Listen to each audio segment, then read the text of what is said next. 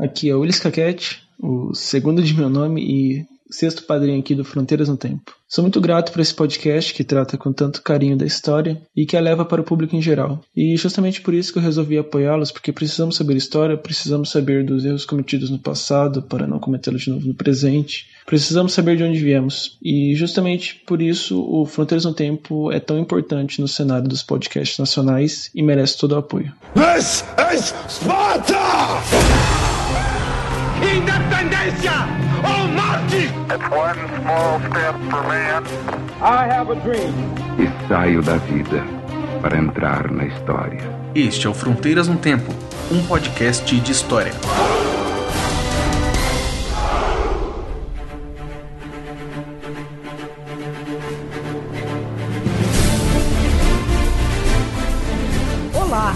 Aqui quem fala é o CA Oi, aqui quem fala é o Marcelo Beraba, e você está ouvindo Fronteiras no Tempo. um podcast de história. Como estás, Beraba? Tô bem, cara, e você?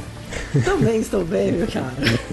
Estamos de volta, senhor César Agenor. Exatamente, juntos aqui, balançando um pouco, não é mesmo? E com esse barulho de vento aí, as nossas costas, né, inflando as velas, para mais um episódio do Fronteiras no Tempo. Nós vamos falar nesse episódio de um assunto que, por incrível que pareça, nós estamos gravando isso em 2020, voltou assim ao debate mundial. Que é qual, César? Os Piratas. Essa é a sua entonação aí, entendedores entenderão. Os Piratas. Os pirata! Enfim. Ah, vamos falar de pirataria. Piratas, evidente que piratas na história a partir do século XVI, né? Sim, sim, da história moderna em diante, né? Exato. Mas nós não estamos sozinhos nesse episódio, né, Céu? Não mesmo. Temos aí um historiador, um amigo nosso que veio aí participar conosco desse episódio. Sim, ele, ele sugeriu o tema e trouxe pra gente uma série de questões pra gente trabalhar nesse episódio. E é o nosso, nosso colega, nosso amigo Rodolfo Grande Neto, Exato. que é prof- professor lá da Universidade Estadual do Centro-Oeste, em Guarapuava, Paraná, a Unicentro. Exatamente. Ele já participou de um episódio aqui conosco no História e Cultura Pop. Lá no longínquo episódio 15, se eu não me engano. Faz um tempinho. Faz um tempinho. Participou ele, o Arthur, o Vitor e o Augusto, que é o nosso vitrineiro S2 Augusto. Faz tempo que eu não mando um beijo no coração do Augusto, sempre um querido. E é isso, então estamos aqui com um grande, um Rodolfo Grande Neto para falar com a gente sobre Os Pirata. E ficou um papo muito bom, acho que vocês vão gostar. Exatamente, a gente faz uma série de abordagens, né?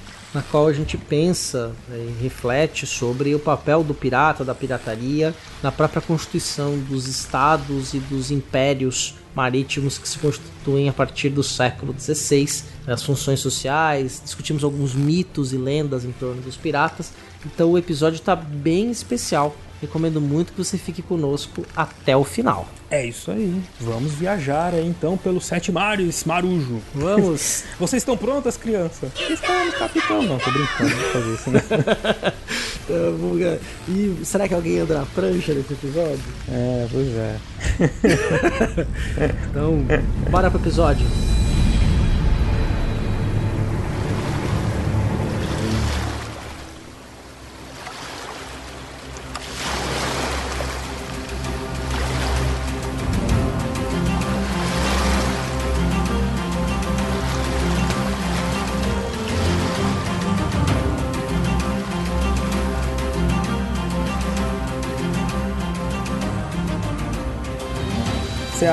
Conhece o Mar Vermelho? Mar Vermelho? Ah, não, peraí, errei. Ai, que burro, dá zero pra ele.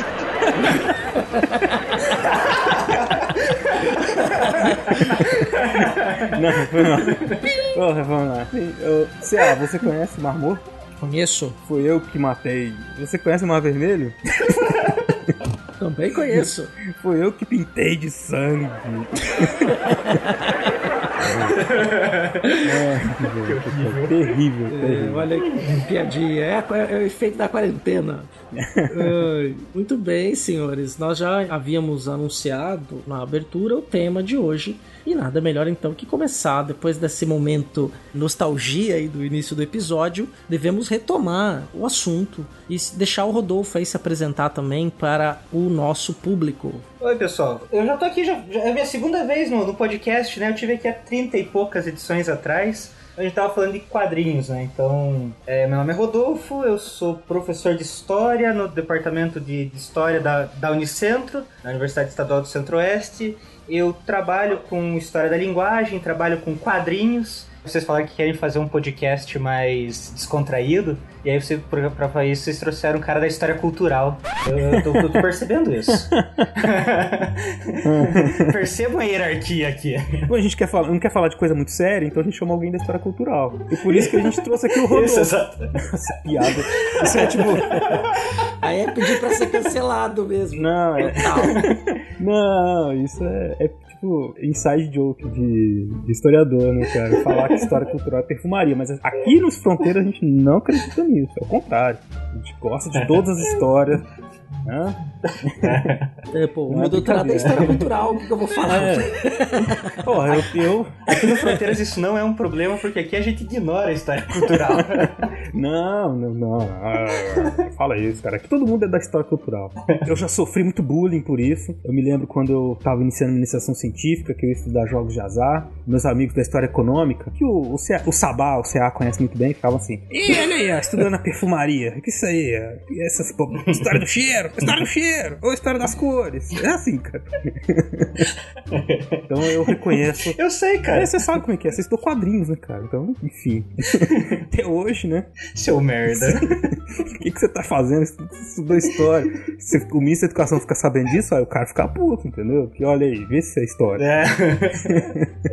Ah, terrível, né? Vê se tá salvando vida aí. É.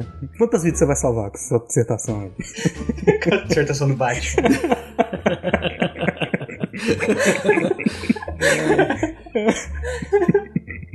Não, tudo isso faz parte do tema, porque a gente tá discutindo aqui é pirataria, né, cara? Então, é uma coisa assim, que, que rima com a falta de, de, de- de normas, né? Com a história cultural, não tô zoando. com a falta de metodologia, não tô zoando. Enfim.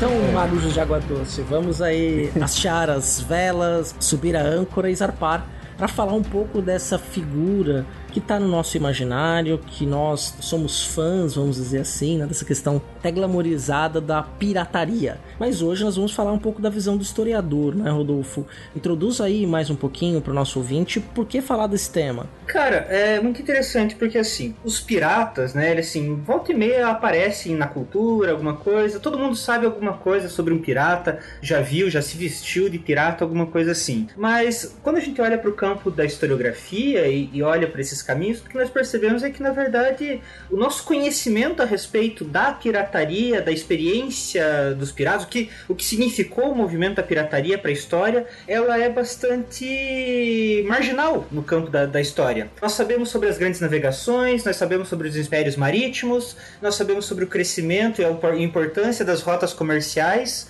E a gente sabe, sempre sabe que assim, existiam piratas. Mas o que, que de fato a gente sabe sobre os piratas?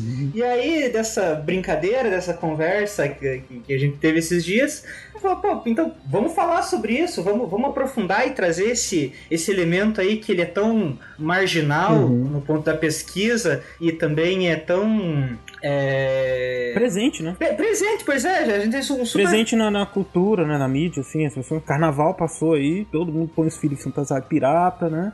E que história é essa que tem por trás desses caras? Que fica como uma nota de rodapé muitas vezes, né? Quando a gente vai falar aqui um pouco da- do comércio da América e a Espanha, né? E a Inglaterra, toda essa, essa formação do mundo atlântico. E os piratas desempenharam um papel que tá para muito além dessa nota de rodapé que às vezes ela é colocada nessa historiografia, né? Eu até diria mais, diria que os piratas foram fundamentais nesse processo. Eles foram parte da Uhum. engrenagem dessa formação, tanto das rotas marítimas do Atlântico, quanto é, da configuração até mesmo do- das monarquias nacionais, vamos colocar aí. É, então, será que é possível pensar nesse movimento todo aí do século XVI, século XVII, XVIII, sem pensar na pirataria? Pois é, essa É significativo. E quando a gente pensa sobre a prática da pirataria, ela não é uma coisa, uma coisa recente. É claro, a pirataria que nos interessa é aquela da, da Era de Ouro, das- dos piratas do Caribe, Aham. né? Mas a pirataria, assim, ela é presente né, na Ásia, os malaios, no mundo grego, né? Quer dizer, no mar Egeu você já encontrava piratas.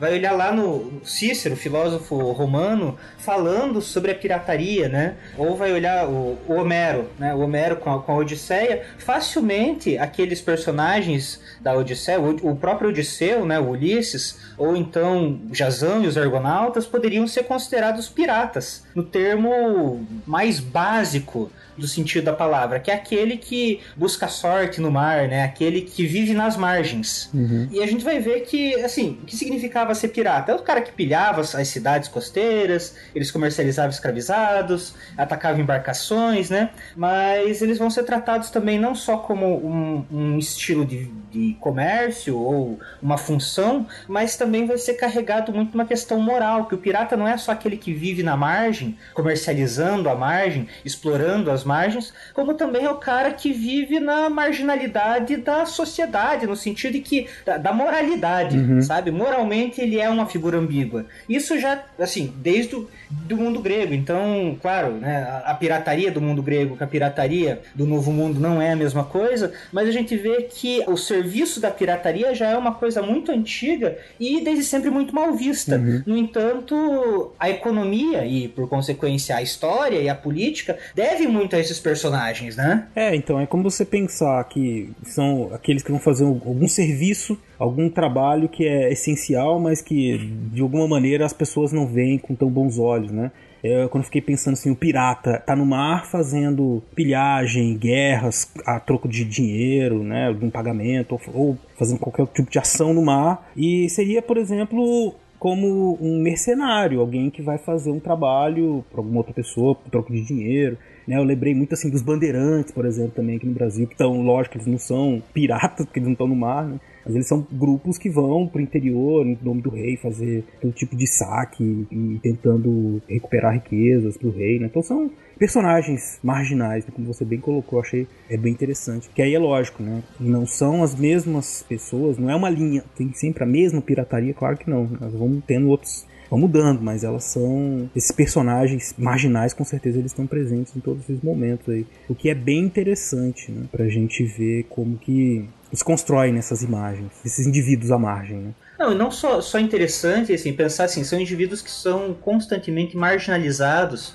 pela história como um todo. Assim, apesar de eles estarem às margens da sociedade, né, não terem essa visibilidade, eles ocupam um super lugar de prestígio na história quando você, por exemplo, olha, eles trabalham muitas vezes em conjunto com a coroa. Uhum. Quando a gente vai olhar aquela descrição do corsário, o que é um corsário, o que é um pirata, né, ou bucaneiro, sei lá, o flibusteiro, uma série de, de terminologias que a gente pode ver, a questão é que isso está muito mais a uma percepção do olhar. Uhum. Porque a diferença de um pirata para um corsário, na prática é a mesma coisa. É que o corsário, ele tá lá, ele responde à coroa. O, o pirata não necessariamente... É, é legal. Uhum. É, uhum. Só que aí, se você olha para certos personagens históricos aí, quer dizer, pega Cabral ou é, o próprio Colombo, que poderiam ser vistos aí facilmente como piratas, para coroa eles poderiam ser corsários. Então, a, a linha é muito tênue, mas o que a gente vê é que eles trabalham em constante paralelo e proximidade com essas coroas que estão se desenvolvendo. Então, são personagens à margem,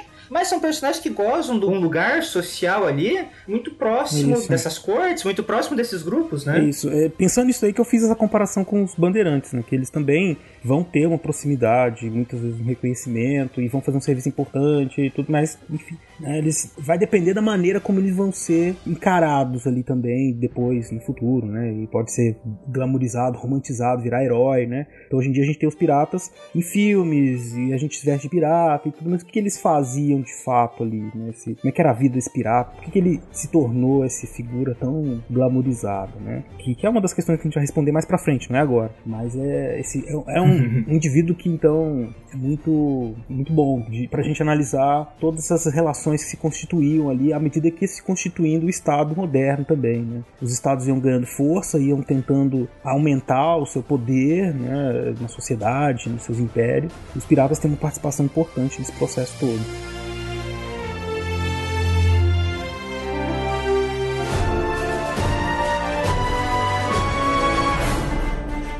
Mas como bem disse o Rodolfo, a Era de Ouro começa ali no século XVI, né? Quando começa a surgir esse pirata que a gente reconhece hoje em dia como o pirata dos filmes, né? A partir do século XVI. E aí, eu acho que é legal a gente falar agora pro nosso ouvinte um pouco do como que se diferenciavam essas figuras, né? O pirata, o corsário. O, o Rodolfo falou rapidamente aí, mas é, é importante então a gente deixar bem evidente pro nosso ouvinte. Uma coisa que é meio básica, que todo mundo já ouviu falar, né? Que a diferença do pirata pro corsário é a legalidade das ações. Ou seja, quando a gente pensa no, no corsário, o corsário é aquele que possui a carta de curso. A carta de curso era uma autorização do Estado para pilhar embarcações de estados de coroas distintas ou coroas inimigas em benefício do Estado e do próprio corsário.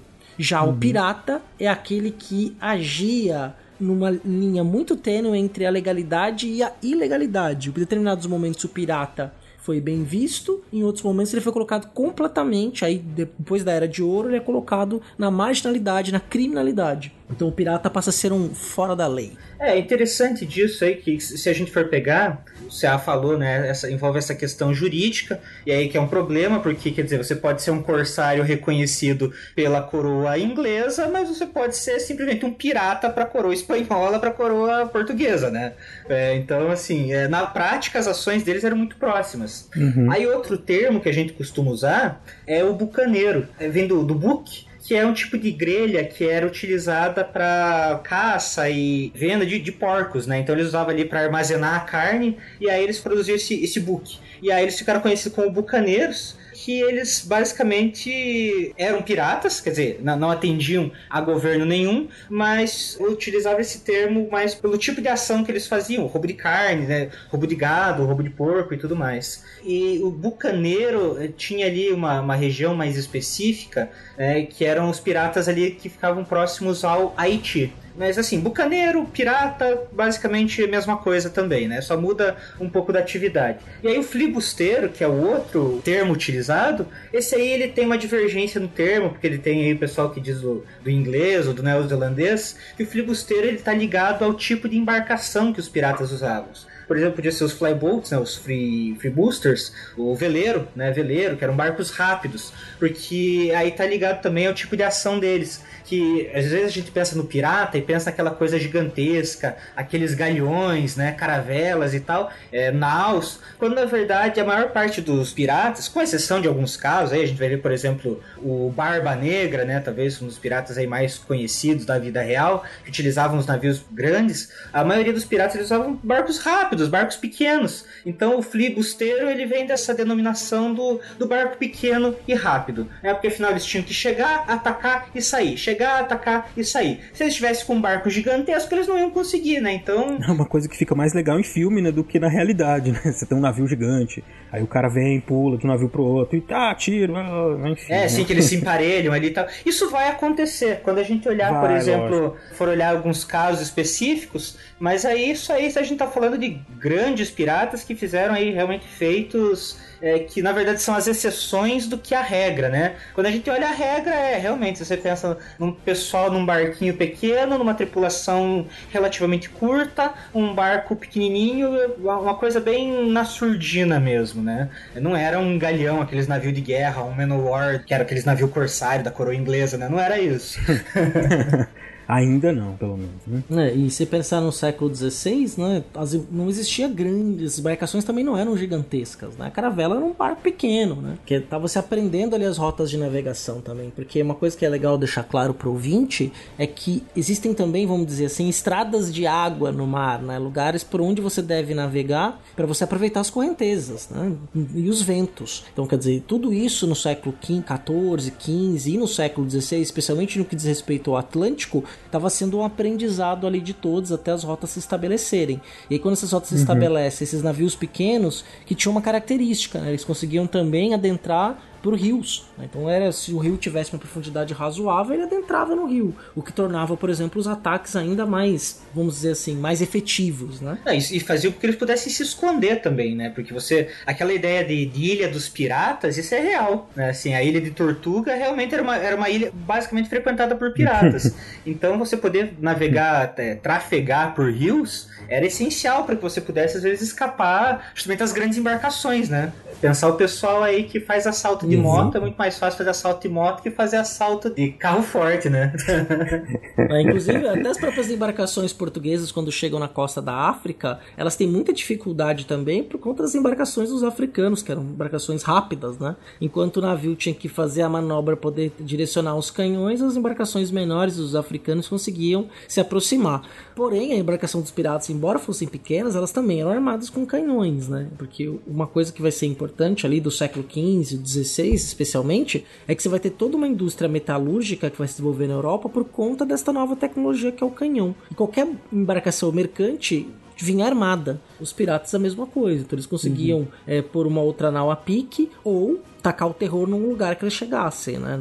Numa vila, é, numa fortaleza ou um povoamento. Eu acho que é legal a gente dar um contexto geral para o nosso ouvinte, que é o seguinte, né? Tem todo um desenvolvimento da navegação e os, os contatos europeus com os muçulmanos durante todo o século 13, 14, 15. E nós estamos aqui a partir do século 15 para 16, né, na constituição desse mundo atlântico, né, que vai sendo formado a partir desses contatos, as navegações. É evidente que a gente tem lá no final do século XV início do XVI a chamada Descoberta da América, né? que é cheia de controvérsias. Né? Como é que o, o Napoleão chega. Napoleão, Napoleão é boa, né? Ai, Napoleão. Como é que o Colombo. Os séculos torto. Só um pouquinho, rei por pouco. Né? Como que ele chegou. E tem uma história também, umas histórias interessantes do o navegador, que ele, ele tinha uma carta de um navegador misterioso que mostrava como chegar na América. Enfim, mas uma outra discussão para outro, outro dia. Mas o fato é que já em meados do século XVI, a Espanha, ou na verdade a, a empresa colonial marítima da, de Castela, vinha fortalecendo, vinha criando né, e expandindo a carreira das Índias, que é como ficou conhecida a ligação marítima entre a Espanha e a América. Um espaço, né, uma corrente uma rota marítima né, que vinha da Espanha, navegava até o Caribe, né, até o Golfo do México, e dali eles passavam pelo Istmo do Panamá e iam para o Pacífico, trazer coisa até a América do Sul. Então se foi se formando um intenso comércio intercolonial e entre a América e a Europa, né, que era alvo da pirataria aí nessa região, no mar do, do Caribe. É, é, uma, é, um lugar onde esses piratas que a gente vê é, romantizados, piratas clássicos, atuavam. Mas não só lá, né? Eles também, os franceses tiveram, holandeses estiveram frequentando. A gente está falando dos piratas ingleses, mas eles, os franceses e holandeses estiveram circulando por aqui, pela costa brasileira, por um bom tempo também. Então, é a, a busca. Portugal e Espanha estavam se constituindo como impérios coloniais e você tinha os outros, as outras nações no século XVI buscando um espaço, alguma forma de também enriquecer com esse comércio que estava se constituindo ali. Exatamente. Aí só uma nota de rodapé aqui, o Beraba mencionou o istmo do Panamá. O istmo do Panamá era atravessado por terra. Né? Por então terra, é uma coisa interessante para se colocar, né? Eles chegavam naquela região, desembarcavam o navio e cruzavam onde hoje é o Estreito do Panamá, lá, o canal do Panamá, perdão, fizeram o canal do Panamá e atravessou aquilo por terra. E a Espanha, no século XVI, ela era a grande potência europeia. Podemos dizer que ela era a grande potência atlântica, né? Não, e aí quer dizer que assim, você vê, por exemplo, quando vai estudar justamente esse crescimento de, de, de Portugal e, Espanha, né? A Espanha com essa potência marítima e tudo mais, mas pensa, tá, mas e aonde estavam a França, aonde estavam a Inglaterra nesse ponto? Se a gente for lembrar, muito do que está relacionado ligado a essa expansão marítima, está ligado também a uma expansão do catolicismo. Né? Então, assim, não é só expandir isso, é uma questão econômica, é também expandir uhum. culturalmente, né, e tal, uma série de discussões. E França e Inglaterra, de majoritariamente aí protestantes, ficaram fora dessa divisão aí, dessa, dessa bula papal que separava o mundo e dava metade para Espanha, metade, né? E, e aí fala, pô, mas aí a galera tá indo, tá começando a desenvolver esse comércio e eu vou me estabelecer como? E aí, tentando tirar um proveito, e aí de novo é uma questão bem. A gente pode discutir aí o direito sobre isso, né? Ou a falta do direito, né? Porque afinal, assim, bom, você tem o Papa dizendo que as terras e os mares pertencem a um grupo. Mas acontece que esse grupo não responde mais ao Papa, né? Então, bom, o Papa não manda nessas decisões, eu posso contrariá-lo, afinal, eu sou protestante, né? E você possa se lançar ao mar também e tentar tirar benesse disso. Então, muito da construção francesa, aí principalmente no comecinho do século XVI, muita dessa construção francesa, das tentativas francesas e das tentativas inglesas vai ser diretamente ligada à pirataria, porque eles ainda não estavam tão bem estabelecidos, eles também aí tinham uma série de, de questões a serem resolvidas internamente, não estavam prontos ainda a fazer essa viagem tão longa, né? Entanto, então eles começavam aí a, a se apropriar, vamos dizer assim, da, de certas conquistas espanholas, né? Que era justamente esses produtos que eles estavam trazendo. Então, o que a gente vê aqui é justamente pensar num, num, controle da coroa sobre a entrada, taxação e tudo mais. Talvez a pirataria fosse a única forma dessas outras nações que estavam se formando conseguir certos produtos, seja com taxa mais baixa, livre de imposto, de registro, ou até produtos que, assim, de certa forma, seriam exclusivos de um determinado grupo. Né? Então, a, a pirataria começa como essa entrada, essa formação de um mercado paralelo que mais tarde a gente vai ver que vai fomentar justamente justamente a possibilidade de saída dessas outras nações para os mares, né? Exato, é. No caso da Inglaterra, a própria Inglaterra, né, ela vai ter isso muito forte. O Estado britânico, ele vai iniciar com a pirataria um processo que vai até o século XVIII de expansão do seu poder naval, né? Eles não tinham condições de competir com a Espanha no primeiro momento e vão se utilizar desses corsários, aí no caso são pessoas então autorizadas pela rainha Elizabeth, para fazer os ataques, as pilhagens, né? E, enfim, roubar ouro, prata, o que mais fosse possível dos espanhóis em nome do crescimento do Império Britânico. Se você for olhar ali no, no século XVI, né, ali por 580, 1580 mais ou menos ali, o Francis Drake, que era considerado aí, o principal corsário da Rainha Elizabeth, ele foi responsável pela destruição da Armada Invencível, né, espanhola, que era aí a grande, a menina dos olhos da Espanha ultramarina? Não, e agora qual que é? é da Espanha do século XVI, né, é, é. A, a, Invencível é, Armada, né, ele conseguiu derrotar a Invencível Armada. Só isso, né? É. É um ataque de prestígio, né? E assim, é um ataque coordenado. Porque você vê que existe ali uma, uma vinculação, e tanto econômica quanto política, diretamente relacionada à, rainha. Exatamente, né? Quer dizer, a Inglaterra, você, quando a gente olha a Inglaterra do século XVI, você tem a formação dos estados na Europa Ocidental, a gente está falando aqui da Portugal foi o primeiro, Espanha, França, Inglaterra. E também na Escandinávia você tem alguns estados nacionais também, mas não são estados nacionalistas, tá? As monarquias, os estados modernos, vamos usar esse termo, ficar mais, é mais adequado. Os estados modernos estão em formação, os absolutismos, junto com o capitalismo, né, que também está alvorecendo, também está nascendo e está começando ali dentro do mercantilismo, começar tomando as suas formas. É claro que esse processo de amadurecimento do capitalismo ele vai durar séculos, vai se consolidar basicamente no século XVIII, mas ele está em processo de gestação. E os ingleses, especialmente a rainha Elizabeth, que teve um reinado ali bem longevo,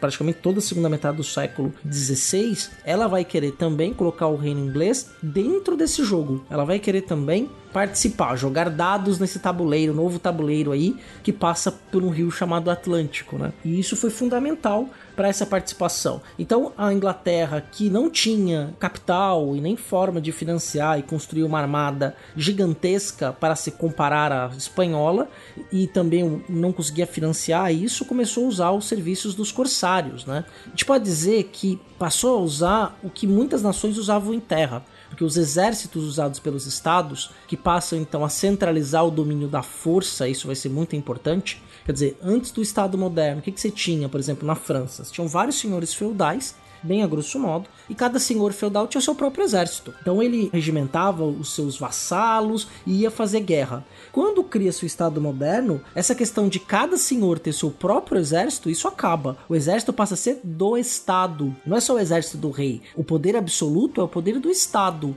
É o poder que está acima de todos os outros. Então este Estado começa então a ter o que vai chamar de monopólio legítimo da força. E como é que, por exemplo, a Espanha fazia a guerra, a França fazia a guerra? Contratando soldado mercenário. Os ingleses fazem o mesmo processo, só que no mar. Então eles começam a contratar corsários, mercenários do mar, que vão então tentar atrapalhar os espanhóis e mais do que isso, roubar a riqueza que estava sendo produzida na América. Ainda mais depois que descobre grandes reservas de ouro e prata na Mesoamérica, onde é o México, na América Central e na América do Sul.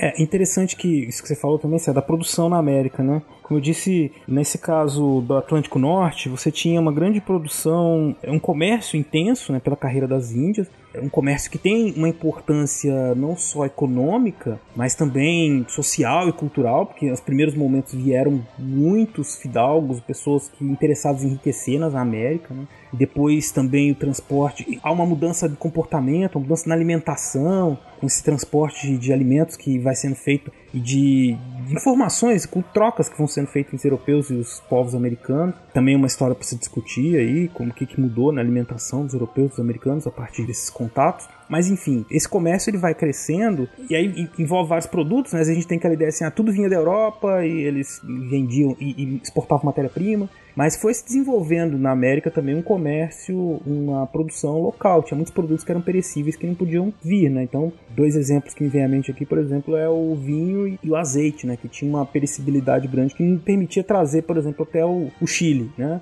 É o sul, uhum. onde é o Chile. Então aí você começa a produção de vinho, produção de azeite, justamente porque não tinha como trazer da Europa, por ser muito longe. Mas enfim, aí esses, isso geram rotas comerciais terrestres e por mar, pelo litoral, ligando essas regiões da América também. Então você tem as rotas marítimas entre a Europa e a América, mas internas também. E essas menores, rotas menores, que são de ligação das colônias espanholas, são os alvos preferenciais dos ataques, né? Porque geralmente eram navios menores, menos protegidos, né? É evidente que eles vão tentar, a gente fica pensando assim, nos grandes ataques, tentar roubar ouro e prata dos espanhóis e riquezas incomensuráveis, mas os espanhóis também existiram, né? E eles tinham formas de proteger os seus bens mais valiosos, mas esses pequenos que circulavam ali do Caribe, nesse comércio interprovincial, eles acabavam sendo alvos constantes dos ataques, destruição, tomada de pontos de vilas, né, pontos estratégicos, tudo isso era importante nesse processo aí de consolidação dessas outras potências, no caso a Inglaterra. Né? Uhum. Até mesmo a, daqui na América Portuguesa, isso. data do século XVI, por exemplo, aqui na minha região, né, em Santos, é, tem o engenho dos Erasmos, né, que é a ruína dos uhum. engenhos dos Erasmos, a gente já comentou isso em outros episódios, que é a ruína europeia mais antiga da América Portuguesa, que é um engenho que tem a mesma característica dos engenhos do Atlântico Africano. É que os portugueses começaram a experiência da produção do açúcar nas ilhas do Atlântico Africano e aqui eles instalam, se não me engano, 1531 ou 34. É entre esse período que eles instalam esse engenho. O que, que os holandeses fazem? Piratas holandeses. Eles vêm navegando, entram pelo. Porque Santos é uma ilha, tá? É uma região insular. Eles entram pelo chamado canal de Bertioga, vêm navegando pelo rio São Jorge e ateiam fogo as paredes da, da eram uma, praticamente uma fortaleza, as paredes eram bem grossas. Então eles ateiam fogo, começam a ter uma luta ali muito forte. E eles saqueiam, levam o açúcar embora. Eles invadem, pegam caixas de açúcar, que era o que tinha, matam as pessoas lá e levam embora o açúcar. é hoje. Vale dinheiro isso aí, cara. Muito. Era um ouro. Sim.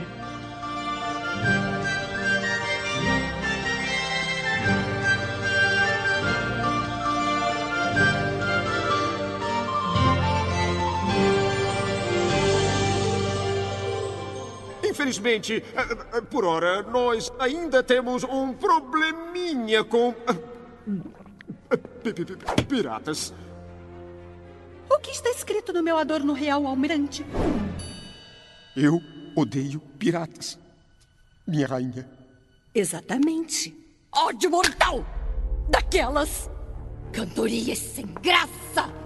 Daqueles chapéus ridículos! Daqueles Rosnados intermináveis e malditos! Eu quero que eles afundem, almirante! Estraçalhe, esmague, alimente os tubarões com eles, ouviu? Eu odeio piratas!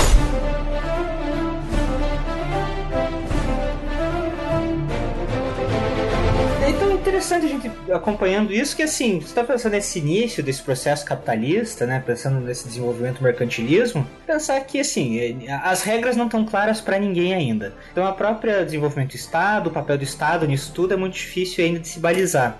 Mas o que a gente vai ver é que assim, esse processo mercantilista ele vai depender muito da capacidade militar. Quer dizer, por que, que Espanha e Portugal têm um crescimento tão grande? Né? Assim, justamente por estarem prontas para adentrar os mares e tudo mais. Depois a gente vai ver que o crescimento militar é, náutico da Inglaterra é que vai fazer com que a Inglaterra então se torne uma, essa grande potência também. Então, assim, essas guerras comerciais né, vão depender dessa capacidade militar. E isso está diretamente conectado a esse tipo de desses personagens que vão ser contratados, né, esses atores sociais que vão ser contratados para que essa roda possa girar. Então, o que a gente vê é que o desenvolvimento desse processo mercantil e o desenvolvimento até do que a gente pode chamar desse embrionário capitalista, aí, sei lá se a gente pode utilizar esse termo, mas o papel da pirataria é essencial para que o poder militar possa ser, de certa forma, colocado. E a gente vai ver que é justamente nesse processo aí do século XVI da pirataria que vão casar uma série de tensões entre Inglaterra, França e a coroa espanhola. Porque se a gente for lembrar que em 1536, né, então aí primeira metade do século XVI, os franceses começam a atacar né, o, o Panamá, vão atacar a Havana, vão atacar ali a região que, que a gente conhece como a, Flórida, né? E esse ataque francês vai acirrar muito as disputas navais dos franceses, dos ingleses e dos holandeses, né? Vai atingir diretamente Espanha e Portugal, né? Lembrar que, que Portugal nesse momento aí nesse período do século XVI, ele está sob domínio castelhano. Né? Então, poxa, o que a gente... União Ibérica. E, exatamente. E aí o que a gente vai ter nesse processo é justamente um tensionamento, um tensionamento militar que vai gerar também um tensionamento econômico e que vai fazer com que essas disputas econômicas se tornem ainda mais significativas ou importantes, né? Então, a pirataria no século XVI aí, ela é essencial para que todo esse processo mercantilista, para que esse, esse processo de um novo tipo de comércio, e aí a gente pode discutir né, se esse novo tipo de comércio vai trazer também aí um novo tipo de ética, uma nova forma de se pensar o mundo, de agir em relação ao mundo, né? Mas que seria praticamente impensável sem o envolvimento dos, desses chamados piratas, ou mesmo desses corsários. Lembrando que a carta de corso, ela não é uma coisa do século XVI, ela já era utilizada aí lá no século XIII, né, mas uhum. vai ganhar força de novo no século XVI, justamente para conseguir alcançar esses novos mercados, né? Uhum. Bom, e isso é interessante também, que a gente está falando desse aspecto econômico, das questões que vão se desenvolvendo a partir das atividades da pirataria, mas eu queria conversar com vocês também agora um pouco sobre o tipo de atividades que vão se desenvolvendo ali entre os piratas, o que faz com que eles se tornem piratas, por assim dizer, né? A gente já sabe que eles vão atacar os navios e tudo, mas eles têm, e o Rodolfo falou isso em algum momento aí, uma série de valores, uma série de um comportamento, alguma coisa que os caracteriza como piratas, né? E aí a gente pode pensar que isso tem a ver com a maneira como eles se organizam, como eles, quem, quem são esses piratas, né? Que é isso que vai dar essa cara que lá no século 17, 18 vai se tornar aquele pirata glamourizado, né, que a gente tem. Então, vamos falar um pouquinho sobre isso agora. Aí. O que vocês acham? É, assim, primeiro a gente pode pensar aqui, quem são esses piratas, então? Quem são esses piratas? Essa é a questão. Quem uhum. são os piratas? Os piratas! Quem são os piratas? a gente já falou de uma vez, os piratas. Ele nem cantando, eu sou o pirata da perna de pau, do olho de vidro, da cara de mal, mas tudo bem, Chorão. Sabe, sabe quem perguntou por você? Os pirata. Cara, isso é uma piada que eu acho que é muito datado. Não sei se tem gente que ouve a gente que assistiu Trapalhões, cara. Você também, você era bem bebê, o, o senhor Rodolfo. Não sei não. É, mas, mas eu, sou, eu, sou, eu sou o cara da história cultural. Ah, é verdade. Enfim, quem são os piratas? É. O Alma Negra, né, que a gente já falou. Isso. No final a gente fala os piratas famosos, assim, da cultura pop. Popeye, Popeye, não, Popeye era marinheiro, né? Popeye, não, Popeye não é pirata pô, não. Mas estaria no perfil, viu? Se o, o Popeye estivesse ali dando bobeira no porto no século... Nos Estados Unidos, dando bobeira no porto no século 17, 18, principalmente no século 18, ia ser recrutado para virar pirata. não duvida. Com certeza, porque se você for pensar, o Popeye já não sei, ele podia ser um ex-soldado. Ex-soldado era uma galera que entrava muito, né, pra essa trupe dos piratas. é, mercadores também eram bastante comuns entrarem para as tripulações e pessoas que, assim, é, eram aí, eu posso chamar de descorraçados da sociedade, né? Pessoal que não tinha exatamente ali uma, uma definição, e aí entrava pra pirataria, entrava na vida marítima meio que para tentar ganhar alguma coisa. A gente vai ver, assim, também pilotos jovens que estão procurando aí experiências, né? Ganhar experiência ou então mesmo buscando ascensão social, porque, bom, como a gente está falando, a pirataria até o século 17 ali, ela não é uma coisa mal vista, né? As uhum. pessoas integram as cortes, então você sendo pirata, de certa forma poderia alcançar até uma ascensão social. A gente vai ver alguns fidalgos e estrangeiros. Estrangeiros também entravam bastante aí porque justamente também alguns muitos desprovidos aí de questões legais que pudessem pudessem, né, é, mesmo trabalhos que pudessem exercer formalmente, alguma coisa assim, acabavam entrando para as tripulações piratas meio que para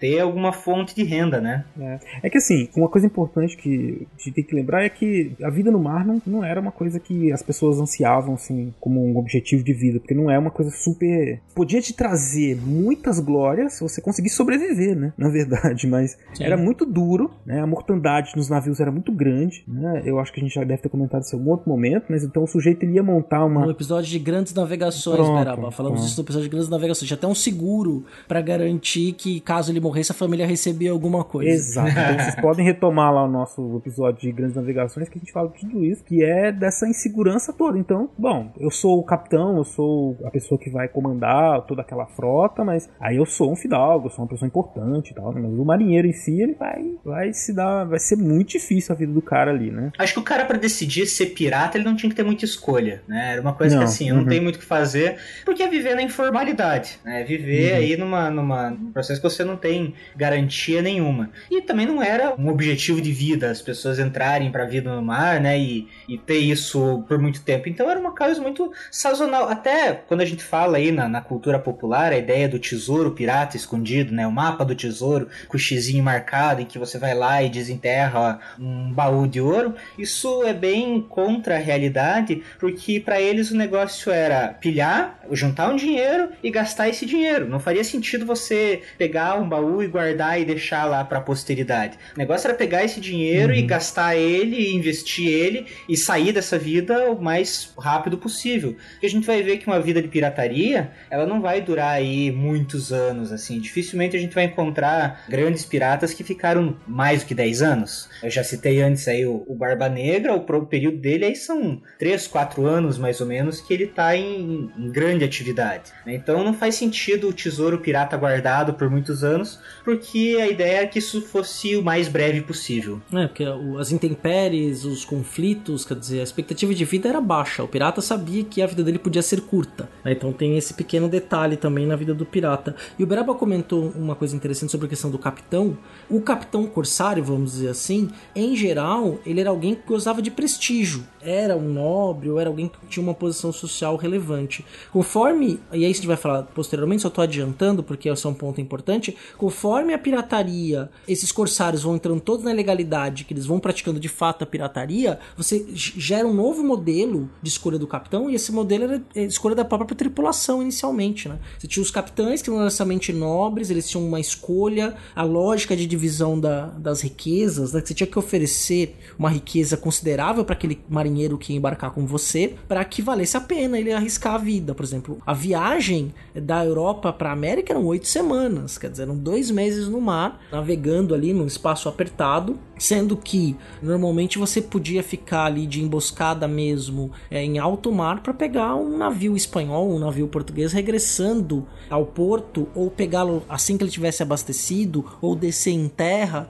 e lutar contra outra tropa que também estava armada, né? Quer dizer, não era só chegar no navio e ah, chegamos no navio, passa, perdeu o Playboy, né? Não, tinha luta, né? É, os outros marinheiros também iam lutar. Você tinha soldados nos navios. Então a expectativa de vida era muito curta. E isso levava então à formação, né, dessa questão que o Rodolfo falou muito bem, que é de não guardar, não enterrar o tesouro. E outra coisa, né? Tem um texto do é um livro do Thompson, que é um historiador inglês, chamado Costumes em Comum, que ele vai mostrar, por exemplo, que essa lógica, o camponês fosse, por exemplo, produzia lá 10 sacos de trigo.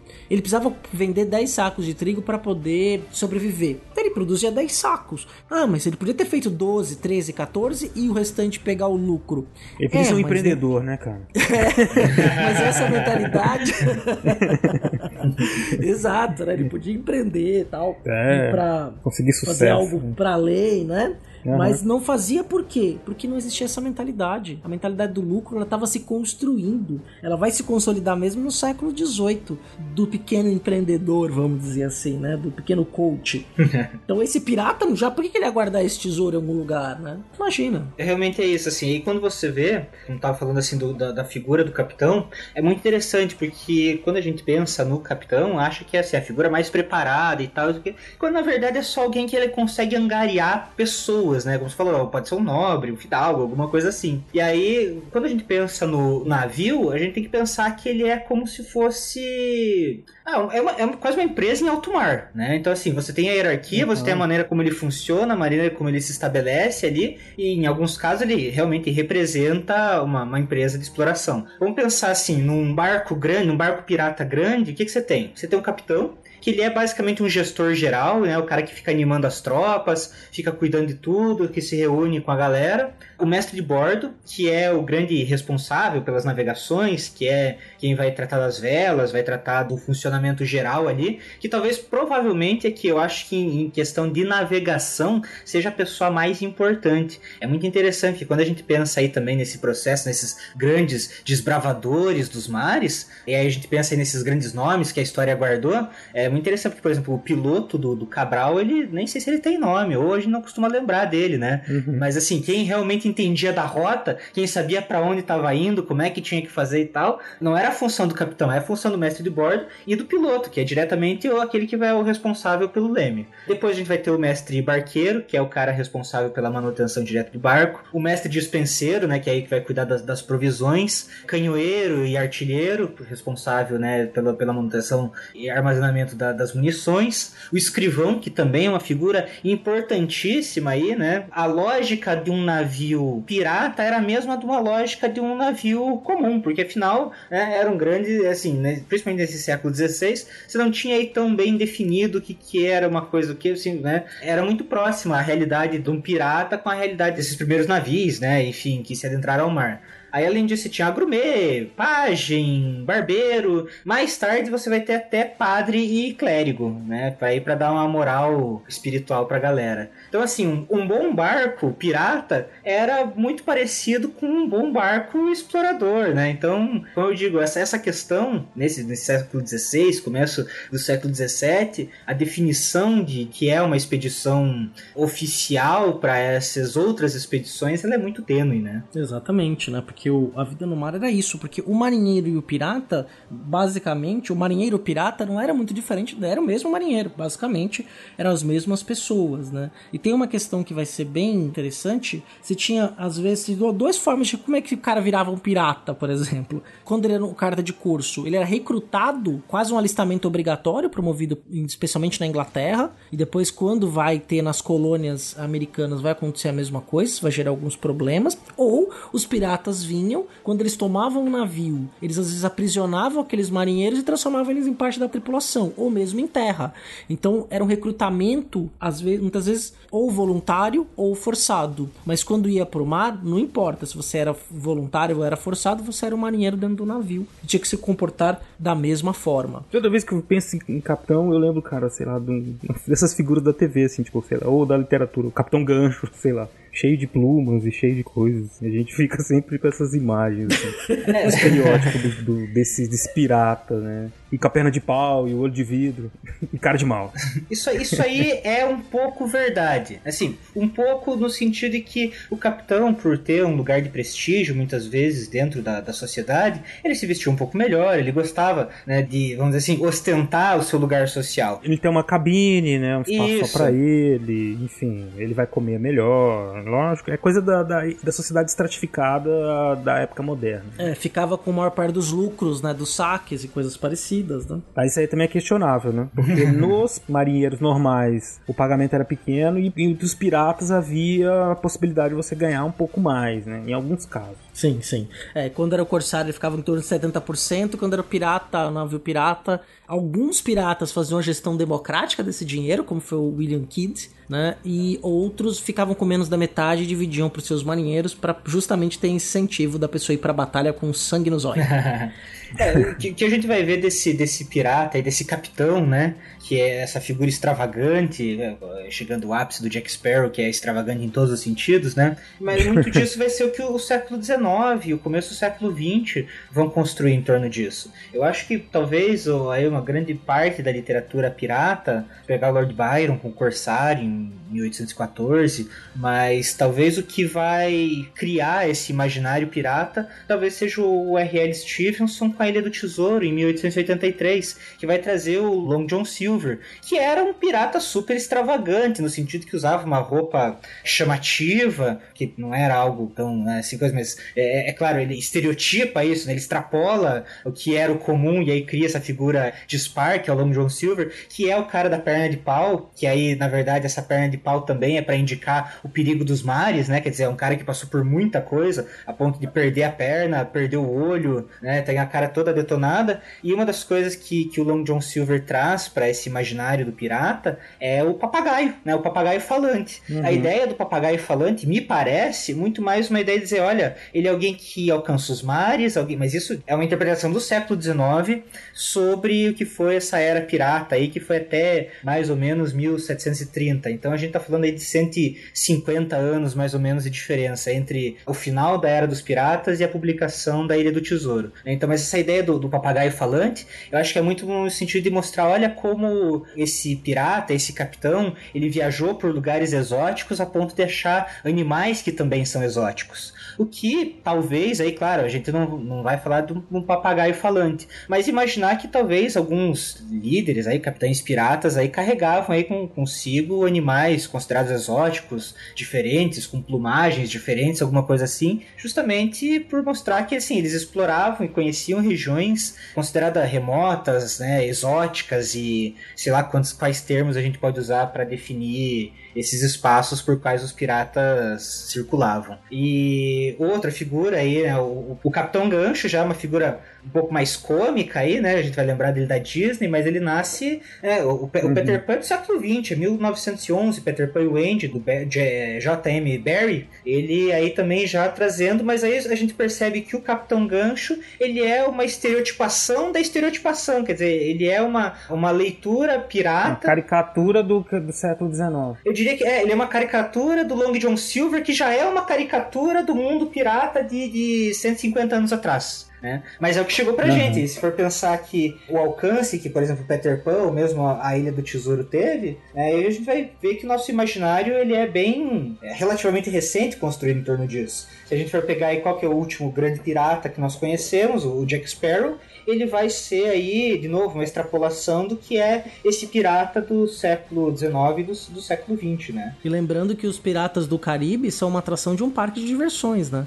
o Jack Sparrow é um personagem, é, obviamente que ele foi inspirado em várias histórias de piratas, mas o Piratas do Caribe, a marca Piratas do Caribe, é uma atração dos parques da Disney na Flórida, em Orlando, né? Quer dizer, então é foi a, a, essa empresa que já utiliza também uma versão teatralizada do que era o pirata e leva isso para a tela. Mas já que a gente tá falando aí de Piratas do Caribe, a gente podia falar justamente dessa era de ouro dos piratas, do auge deles e da guerra aos piratas, que começou a acontecer ali no século XVIII, que o Rodolfo mencionou muito bem. O fim dessa era da pirataria, em torno da década de 30, em grande escala, né? Década de 30 do século XVIII. Do século XVIII, é 1730 e pouquinho, né? Que vai ali falar a era de ouro. A gente falou muito do século XVI, no século XVII a prática também continua muito forte, né? Então você tem saques na América Portuguesa, na América Espanhola, espanhola, na América do Norte, na Índia, em possessões africanas. Os piratas também fazendo o que vai chamar de pirata corsário, fazendo grandes proezas de navegação passando pelo Estreito de Magalhães, fazendo viagem de circunnavegação. É, depois você vai ter a descoberta do continente é, da Oceania, né? Do continente da Oceania, também feita por um corsário. Então você tem estes homens aí que estão participando ativamente desse processo de construção do mundo atlântico e também das ligações pelo mundo aí pelo mar, mas que tiveram esse momento auge do final do século XVII até o período da Guerra dos Piratas. Texas.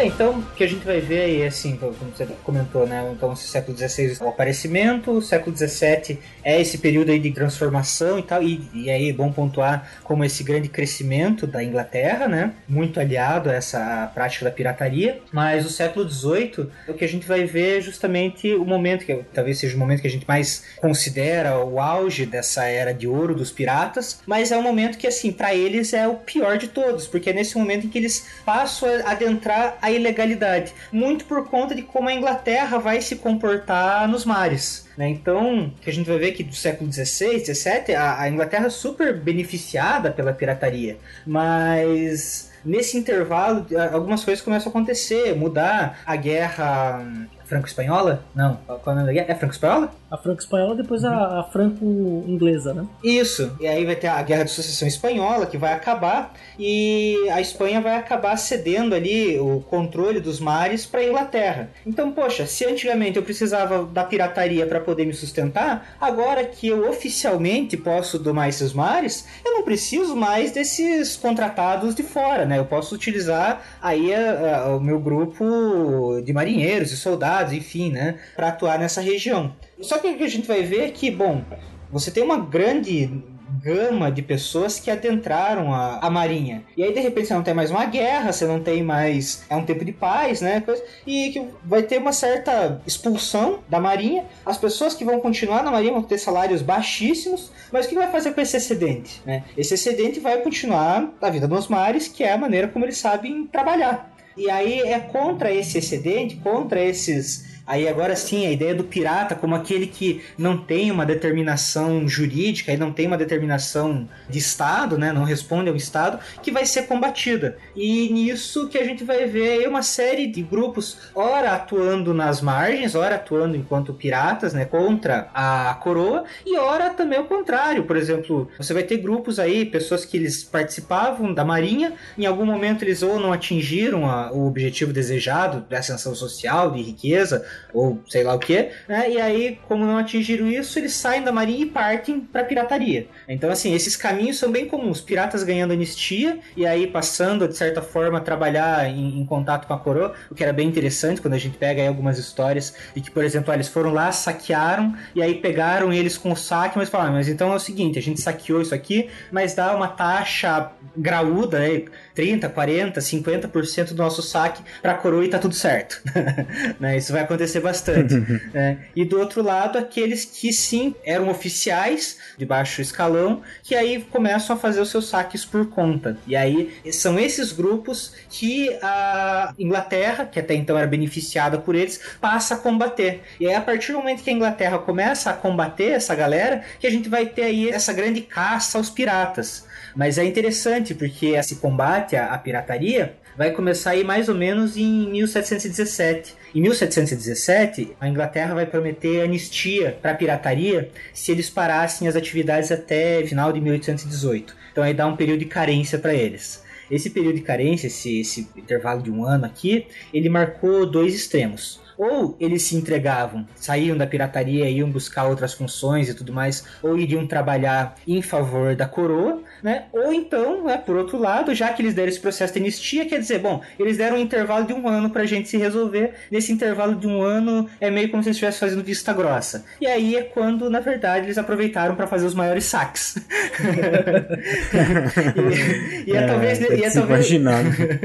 e é talvez nesse intervalo aí de 1717, 7 é, 18, 19, 1720, que a gente vai ter grandes nomes aí históricos, né, grandes, grandes piratas. Então é por isso que esse período ele é considerado a Era de Ouro. Então, primeiro porque é a era em que vão aparecer esses grandes piratas, mas é a era que eles vão estar em evidência, porque é quando eles vão ser considerados marginais. Porque até então a gente vê Uhum. eles participando diretamente da vida ali e tudo mais, né? Conectados à coroa e de repente agora eles se tornam personas não gratas. E eles são marginais, eles adotam um comportamento que é dentro do navio e, e essa camaradagem, esse espírito, né, que também é um pouco romantizado, vai sendo difundido. São pessoas então que vivem à margem, e, como você disse também em algum outro momento, eles têm um- uma espécie de código de vida, né, que difere em pontos essenciais dos outros estilos de vida que existiam até então, né, o que eram pregados assim como estilos de vida normal, né, das pessoas.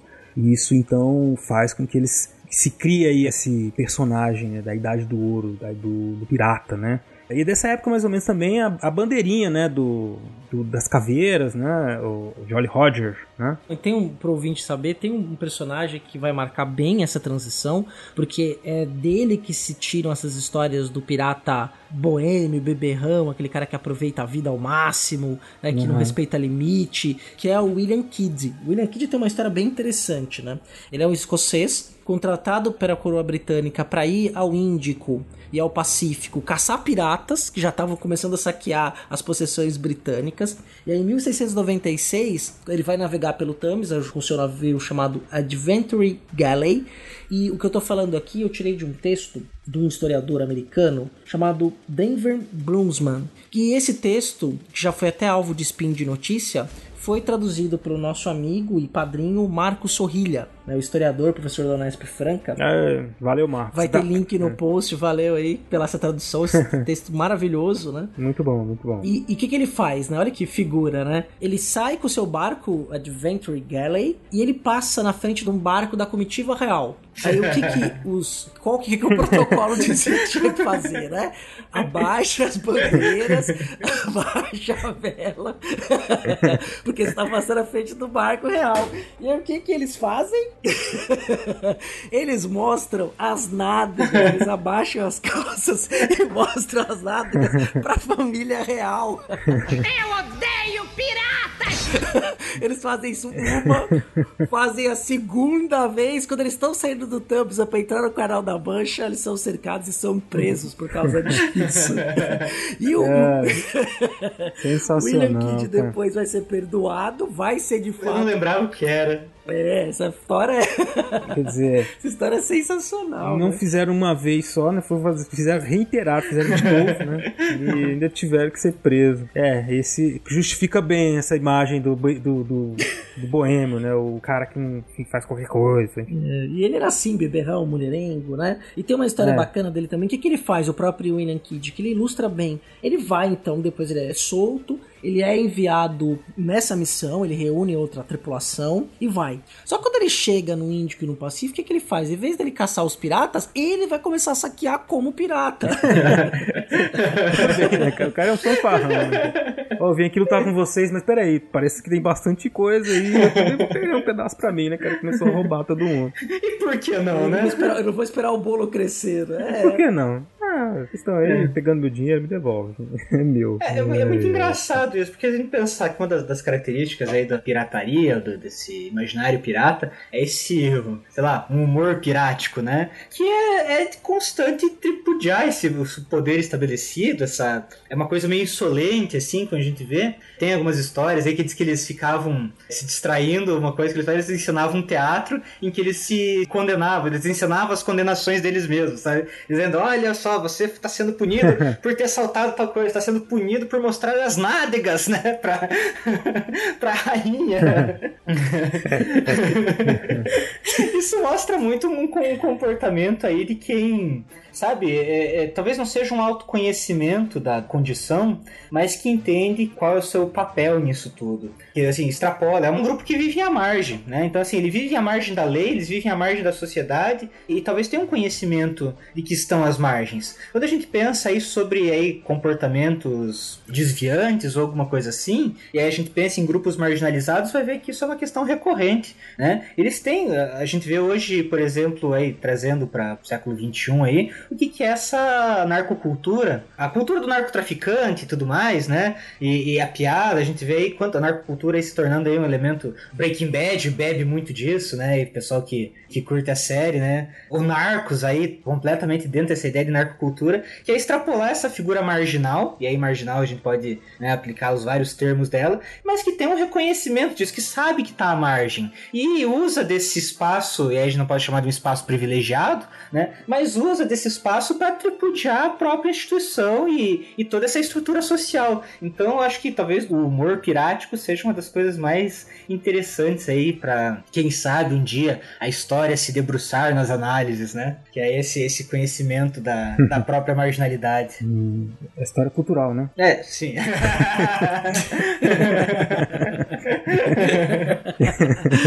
Não, porque nada mais justo, porque no, no século XVIII eles vão ser considerados inimigos da humanidade. É interessante chamar ah, eles de, de inimigos da humanidade, porque isso envolve uma série de questões, né? Quer dizer, você a humanidade envolve a ideia de pátria, né? Que é nós e ele, nós e o outro, e também assim ver que o pirata ele é deposto do caráter humano dele, né? Se ele é o inimigo da humanidade, então por consequência ele não faz parte da humanidade. Então é, é um momento em que a pirataria aí ganha a margem mesmo e talvez seja esse esse elemento que vai depois florear aí uma série de olhares sobre a pirataria e sobre como esse pirata, o pirata mal, o pirata da cara de mal, né? Do olho de vidro, da cara de pau. Opa, não é a cara de pau, é a perna.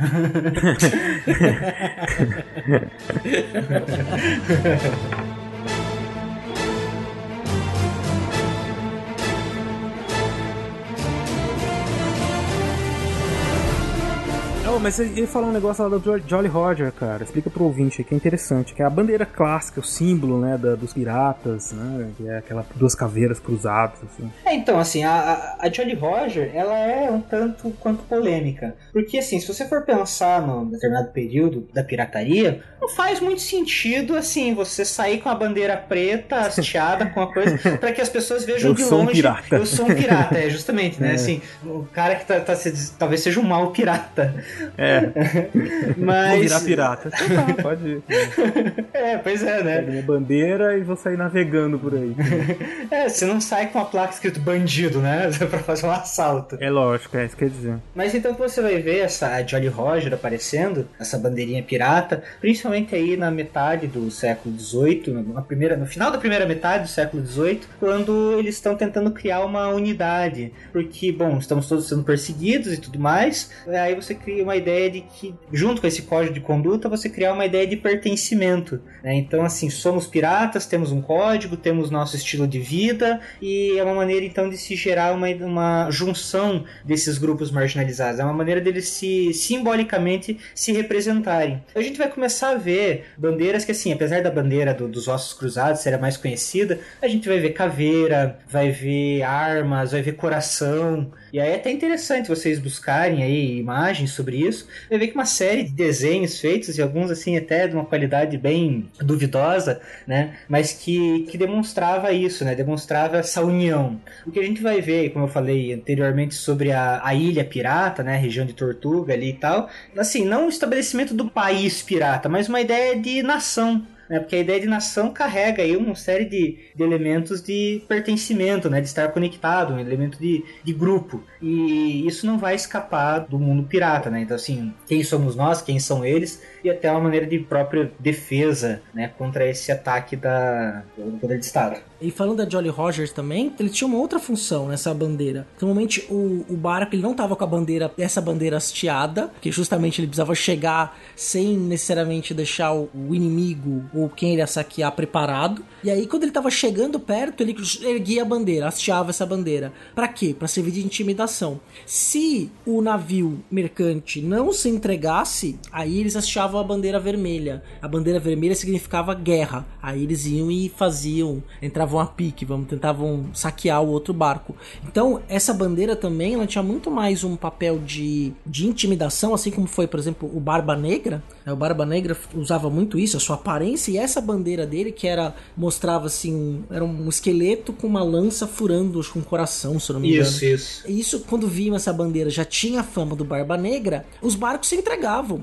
então, ele tinha muito isso assim dele, do poder da persuasão. Ele tinha uma série de características, ele não matava prisioneiro, ele não recrutava ninguém compulsoriamente, ele tinha uma lábia que ele conseguia convencer a pessoa a voluntariamente se juntar à sua tripulação.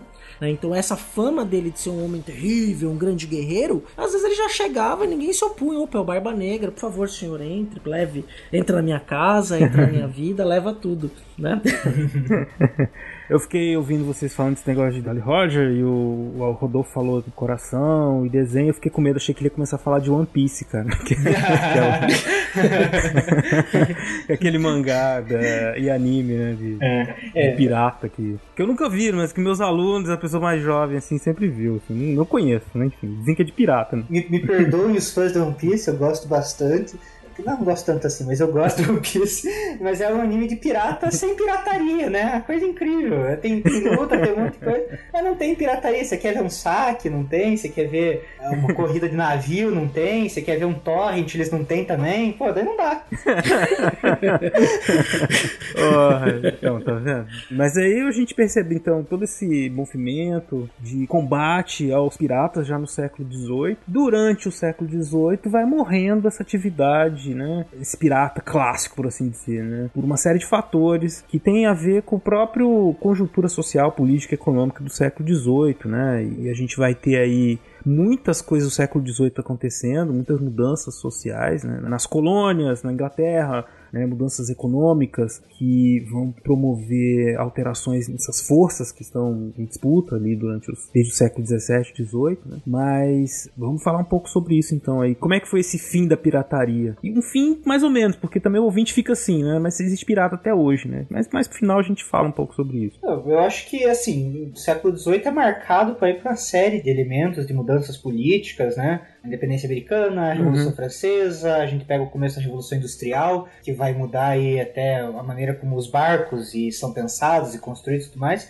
Mas o que eu consideraria talvez o principal elemento do fim da pirataria, que vai desestimular completamente a pirataria, eu acho que o fim do tráfico de escravizados, né? Talvez seja aí um grande desestimulante da atividade de pirata, porque aí você já não tem uma das coisas que mais manteve aí, que mais rendeu lucro e para compensar essa vida ingrata na- nos mares, né? Talvez fosse o rapto ali de navios que carregavam escravizados. E com o fim desse tráfico, a, a atividade acaba perdendo parte do sentido. Talvez, como eu comentei, a Revolução Industrial seja um elemento aí importante, porque você vai ter outros tipos de barcos sendo produzidos, né? Outros elementos, entram outras questões. E o próprio é, lugar você ocupa nisso, quer dizer, com pirataria ocupa pré-independência dos Estados Unidos e na pré-revolução francesa também. Não, porque tem aquela situ- situação do, do, do alistamento, né? Os bandos de alistamento do- dos ingleses que acabavam, de certa maneira, causando muito desgosto entre os súditos ingleses que viviam na América, nas colônias americanas, né? E isso fez com que, de certa maneira, a atuação desses grupos servisse de laboratório para se pensar a atuação desses súditos que viviam na América, que acabaram se percebendo diferente dos súditos que viviam na Inglaterra. E por isso, então, por essa obrigatoriedade de se ser recrutado pela marinha inglesa a qualquer momento, eles se rebelaram,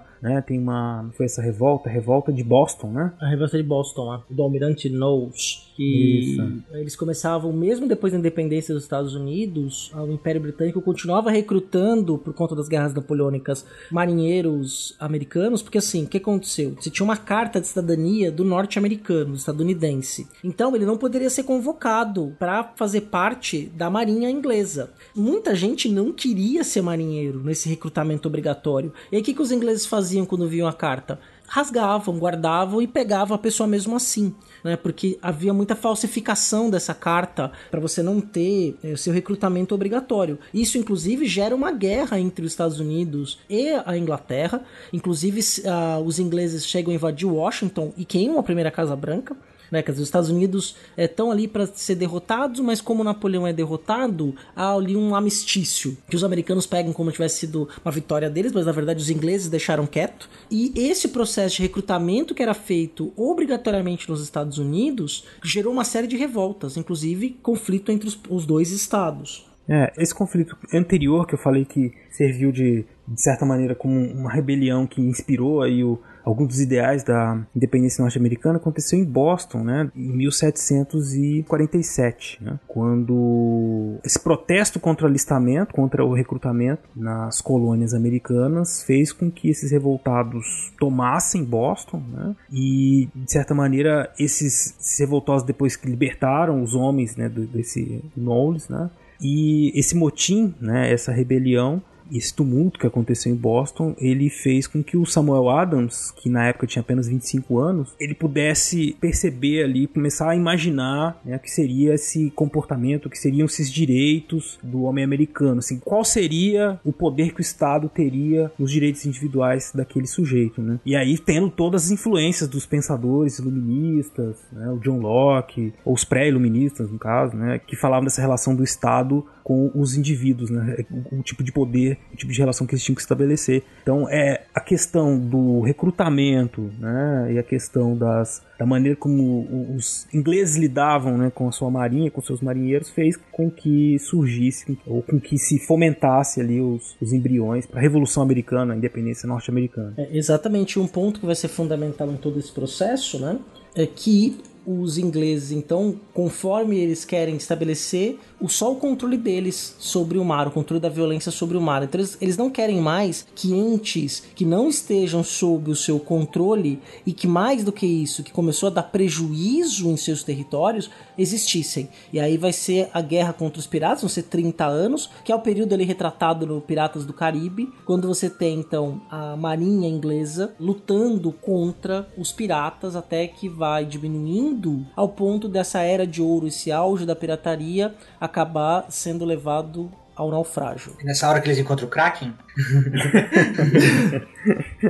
É.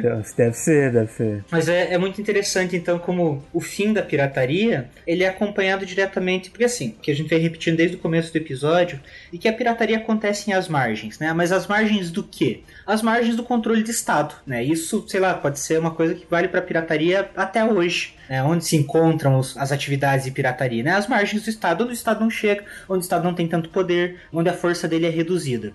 O que a gente vê então é uma construção da pirataria nos mares, porque até então, o que a gente vai ver aí o século XVI, XVII, marcado por assim, não existe uma legislação dos mares. Pega o Hobbes, pega o Spinoza, né? Todos eles estão discutindo lá, ah, mas quem pertence a esses mares? Se não pertence a ninguém, né? Então, assim, o mar é de quem ganhar sorte. E aí a gente vai vendo que aí justamente o século XVIII também vai marcar aí uma grande legislação, uma legislação mais dura sobre os mares. Então esses mares passam a pertencer né, a alguém, que a gente vai ver aí todas as disputas que vão rolar em torno disso. E a partir do momento que ele passa a pertencer a alguém, essas atividades que anteriormente então tinham nessa terra de ninguém, elas passam cada vez mais às margens, às margens, às margens, até que elas simplesmente não têm mais espaço. Então é interessante pensar em como o desenvolvimento das leis, o desenvolvimento jurídico e a clareza sobre as leis e sobre os determinados espaços, que espaço pertence ao Estado e até que ponto ele pertence ao Estado,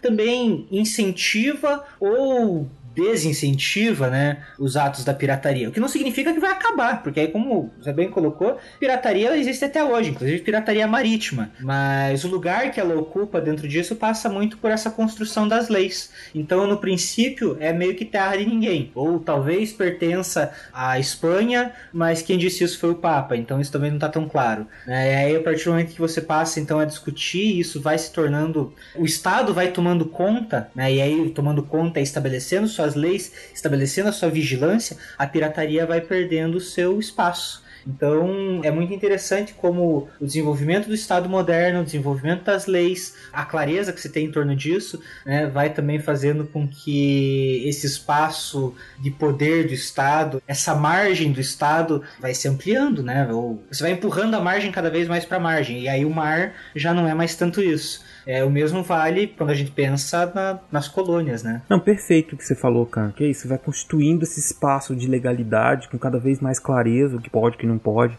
E aí isso ajuda a gente a pensar a própria concepção de pirataria que nós temos hoje em dia, né? Então, quer dizer, é pirataria pensando em coisas que são falsificadas ou que são feitas que ferem uma lei, um direito à propriedade intelectual, né? Então a gente hoje em dia vive esse ambiente que pensa assim, pirataria de filmes, a pirataria de música. Eu tô pegando alguma coisa que alguém produziu, tô reproduzindo e vendendo, ganhando dinheiro com aquilo, né? Então estou ferindo uma propriedade de outra pessoa, né? Mas isso tem a ver Aí é uma discussão sobre a própria formação das leis, né, e os sentidos sociais que ela tem, quer dizer, às vezes eu crio uma lei, se ela não tiver uma, uma aderência social, não faz sentido, ela vai ser, isso vai ser construído junto com a sociedade, né, as pessoas aceitarem aquilo ou não.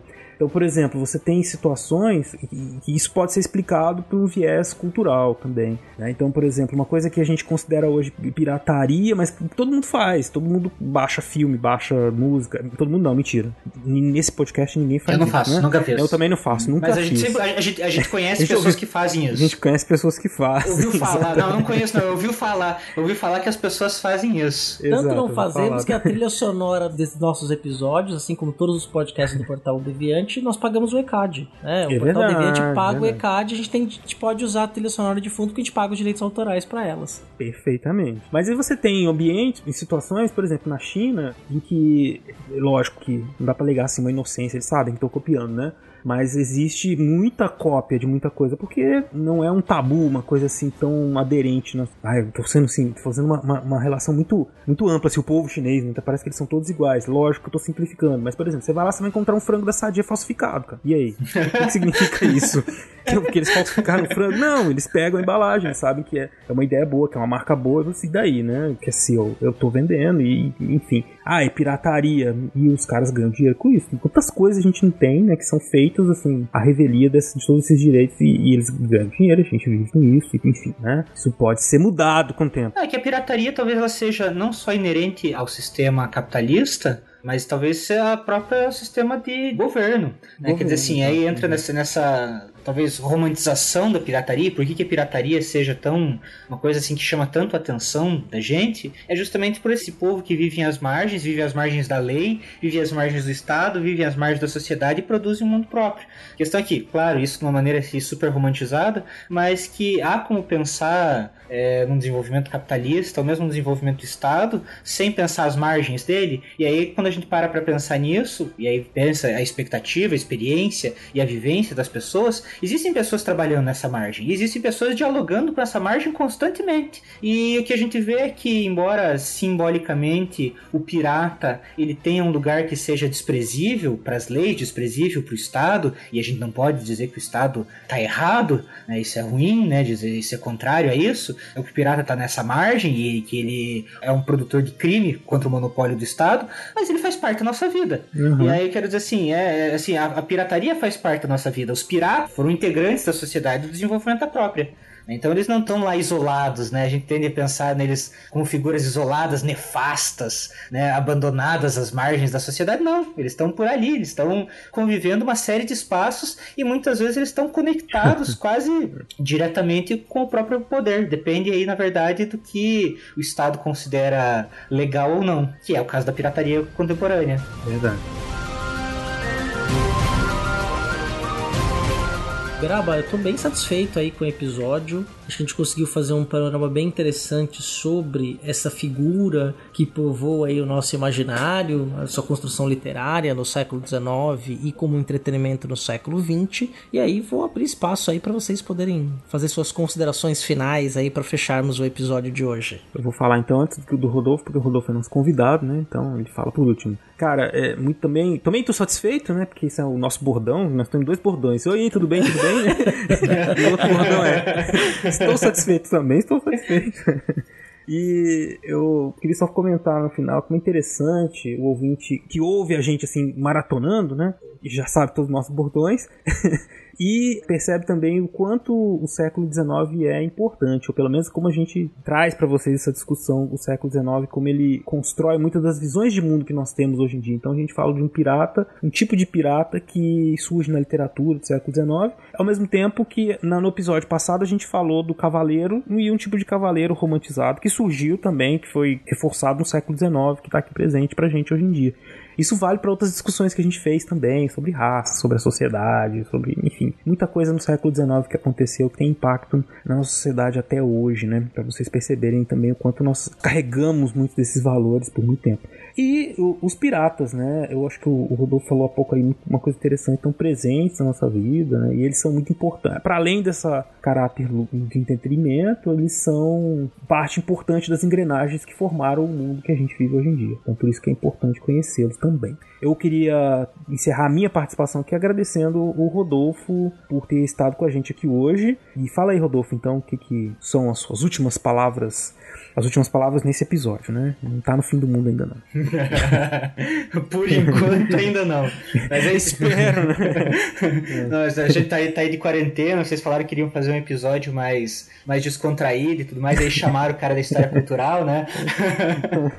então, é, obrigado o convite. Eu acho que tem muita coisa que a gente pode explorar ainda, né? Poderia discutir sobre por que, que nós não temos histórias de piratas, né? O Brasil, quer dizer, temos histórias de pirataria, né? Aconteceu pirataria no Brasil, mas por que nós não romantizamos os piratas? É, talvez porque a gente foi atacado, faz parte do grupo que foi atacado por eles, né? Diferente, por exemplo, dos Estados Unidos, da Inglaterra, enfim. Mas o debate, apesar de parecer um debate engraçado a princípio, é um debate que assim vai longe, né? A gente tem muito, teria muita coisa para falar. Então foi bem interessante poder discutir isso, poder relembrar de algumas coisas, aí trazer uns é, alguns elementos aí da literatura e discutir com vocês. Foi bem bacana. E assim, quando vocês quiserem fazer um episódio de ninja, vocês me chamam. Próximo episódio vai ser de ninja. Falo... Boa. Isso, já, já falamos de pirata, agora a gente fala de ninja. Os pirata os ninja. os ninja. Não, é cavaleiro, pirata, ninja, vamos achar todos os personagens aí que a gente pode falar. É, trazer o, o, American Ninja, como é que é? The Ninja. The Ninja. É, mas foi legal, espero que. Obrigado, obrigado pelo convite, espero que o pessoal tenha curtido. Eu me diverti pra caramba produzindo, discutindo isso com vocês, assim e tal, e, e falando hoje sobre isso. Até porque a gente tá num período aí que é, é, é bom dar risada. É verdade. Com certeza, né? Obviamente, ouvinte, que nós não esgotamos o tema, tem muita coisa para dizer. Eu tenho certeza que no próximo episódio o William Spengler vai trazer uma contribuição sensacional sobre esse tema. Tem spins dele sobre piratas, sobre mulheres piratas, inclusive, que nós não falamos. E um detalhe que é importante, que eu falei lá do Piratas do Caribe, meio para fechar, e que não, isso não pode deixar de ser dito, é que por que, que se ressalta muito a questão da pirataria no Caribe? Porque as riquezas espanholas, tanto as produzidas na América do Sul quanto as produzidas na América do Norte e no próprio Caribe, o ponto de encontro e distribuição ou de retomada para essas riquezas irem para a Espanha acontecia no próprio Caribe. Então o Caribe era uma, uma região ali central de circulação e questão também de rotas, de correntes, que tornava a região muito atrativa à pirataria. Inclusive, algumas colônias inglesas como a Jamaica abrigou uma série de piratas famosos. Muitos piratas eram jamaicanos. Então você tem essa redondeza aí do Caribe que vai ser importante. Mas não vou repetir o que os colegas já disseram, que os meus amigos já disseram, Rodolfo e Uberaba já colocaram muito bem sobre o papel dessa figura interessante. E a gente é legal quando a gente traz esse elemento da história para entender um pouco mais, né, desses elementos que a gente usa no cotidiano, às vezes usa de uma forma inocente, sem saber de fato o que é. E a gente vai e traz, coloca eles no tempo, né, no tempo, no espaço e mostra o lado deles enquanto seres viventes de carne, osso e alma e tudo isso. Então, muito obrigado aí para todo mundo. E sabe uma coisa que não é pirata, Beraba? O quê? Fazer o download desse episódio e nos ajudar no Padrim. Exatamente. A gente precisa muito da ajuda de vocês para continuar esse projeto. E se vocês quiserem nos ajudar, nos apadrinhando, vocês podem entrar no site. E lá vocês vão encontrar diversas modalidades de apadrinhamento possíveis. Exatamente, no padrim.com.br barra fronteiras no tempo. E você pode então se alistar voluntariamente nas nossas fileiras e embarcar conosco nessa viagem, né? Exatamente. E não rola, e não rola prancha, hein? Fica tranquilo. Cuidado, o tubarão vai te pegar. Espero que os padrinhos, os não padrinhos e todo mundo que nos ouve tenha gostado desse episódio. Desliga não que tem Recordar a Viver. Grande beijo para vocês, meus companheiros de mar. Um abraço.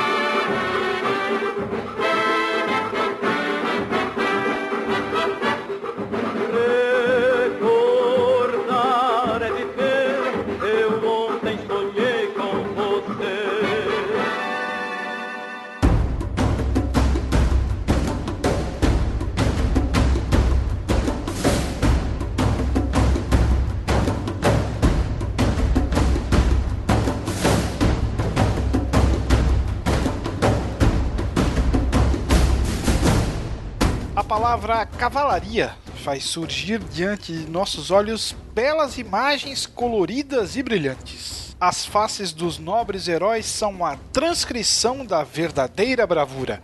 Defensores do direito e da justiça estão sempre prontos a desembainhar a espada em socorro dos fracos e dos aflitos, das jovens e dos órfãos. Essa visão nascida dos romances e alimentada pelos filmes não é completamente falsa, mas confunde com a realidade histórica os ideais combinados da igreja e da aristocracia laica, bastante divergentes e tão bem explanados no nosso último cast.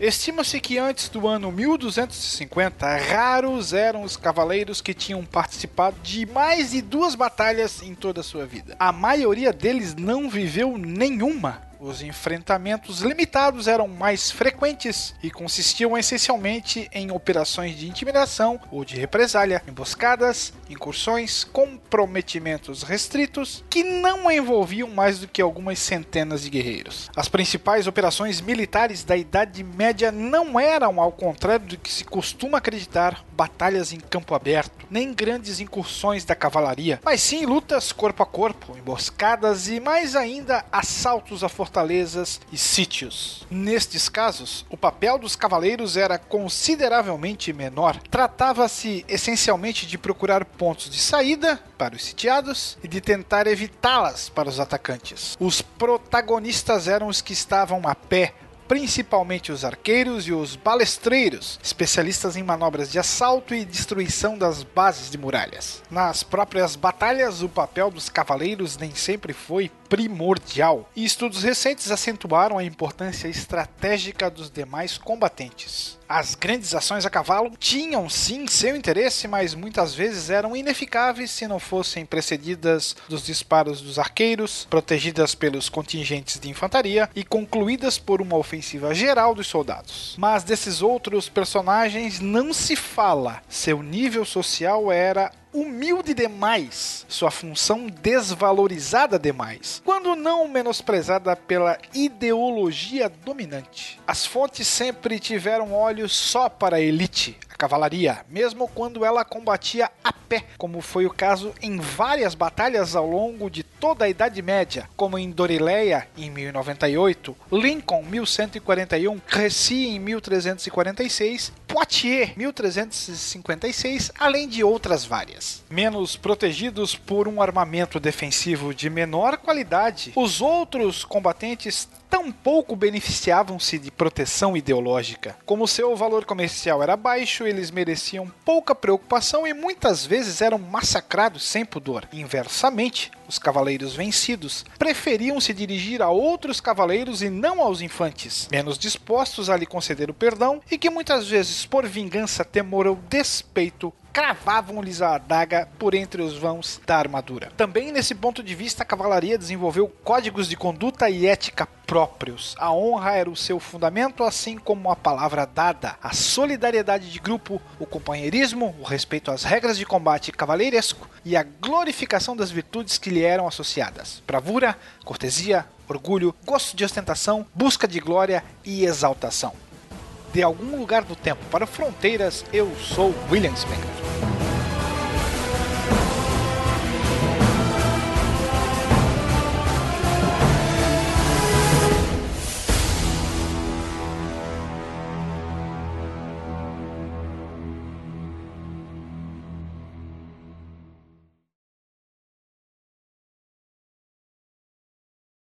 E eu fiquei sabendo que vocês queriam fazer um podcast mais, mais descontraído, e aí percebam isso, colegas historiadores. Percebam, colegas historiadores. o Rafa tá falando.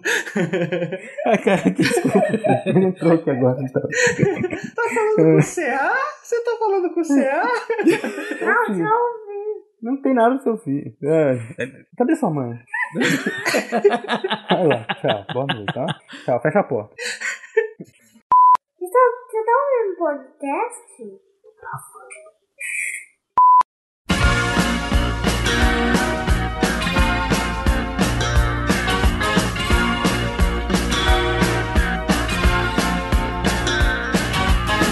You can never know what it's like.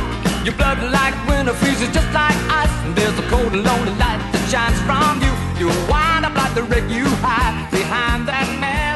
Esse podcast, ele só é possível graças às pessoas que nos apoiam no Padrim, que é o padrim.com.br barra Fronteiras no Tempo, que é o espaço onde o financiamento coletivo desse projeto acontece. Então se nós estamos no ar aí já há alguns anos, quase completando seis anos de podcast, Marcelo Berabi e eu, é graças a esse apoio. Já tivemos pessoas que foram nossos padrinhos por um tempo, depois deixaram de ser, voltaram.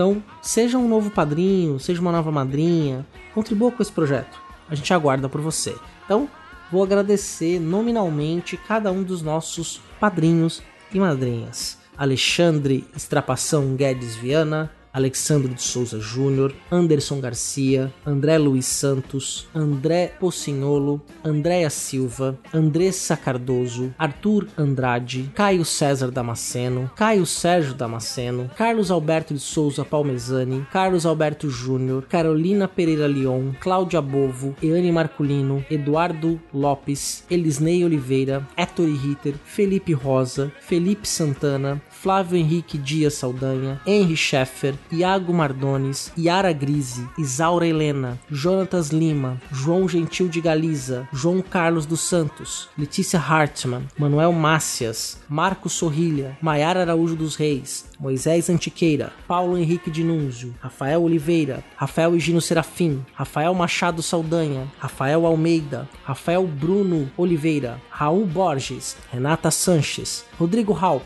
Rodrigo Pimentel, Rubens Lima, Senhor Pinto, Thiago Gonçalves, Wagner de Andrade Alves, William Caquete, Miriam Spengler, Yuri Morales e dois padrinhos anônimos.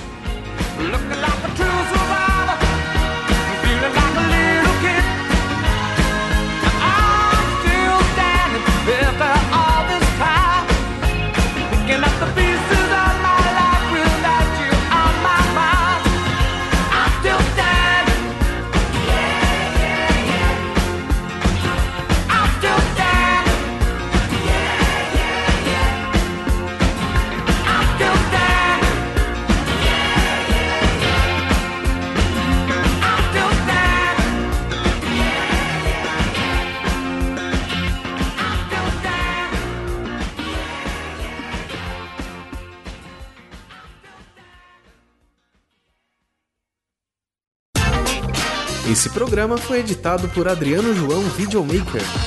Produções audiovisuais e podcasts.